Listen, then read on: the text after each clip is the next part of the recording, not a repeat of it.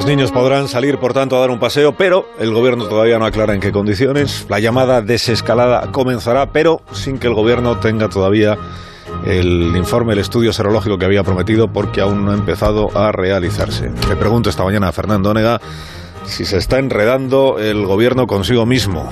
Fernando, buenos días. Buenos días, director, y me temo que sí. El gobierno tiene demasiados frentes abiertos y anda a trompicones entre ellos. Hoy mismo se vota la prórroga del estado de alarma y no hay seguridad de que se apruebe. Sánchez no cuidó a la oposición, Casado presentó unas condiciones y no consta que el gobierno las haya aceptado. Si hubiera habido más diálogo, no se llegaría a esta jornada con tal incertidumbre. La desescalada es imposible de programar porque nadie ve un final de la crisis. El estudio serológico anunciado no se puede realizar. En las compras de material hubo productos fallidos, no sé si estafas, lo que produce una gran inseguridad.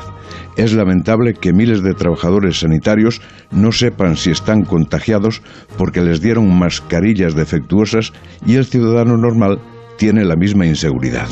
Por una torpeza se puso en discusión el papel de la Guardia Civil en el control de los bulos y todo se culminó ayer con los niños. Eso de permitir solo salidas para ir a la compra era un trato peor que el dado a los perros. Las rectificaciones, primero de la edad y después la de las nueve de la noche, fueron las penosas confirmaciones de que se había improvisado. Quedaron mal los expertos y quedó peor el gobierno.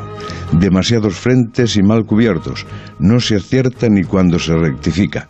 Solo queda claro que se trata de evitar la confrontación con Podemos por mantener la unidad del Ejecutivo.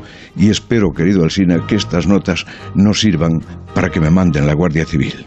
Hasta luego, Fernando. Hasta las ocho y media. Si te la mandan, me lo dices para contarlo. Te enterarás, seguro. Adiós. 7 y 20, una menos en Canarias. Esto es Onda Cero.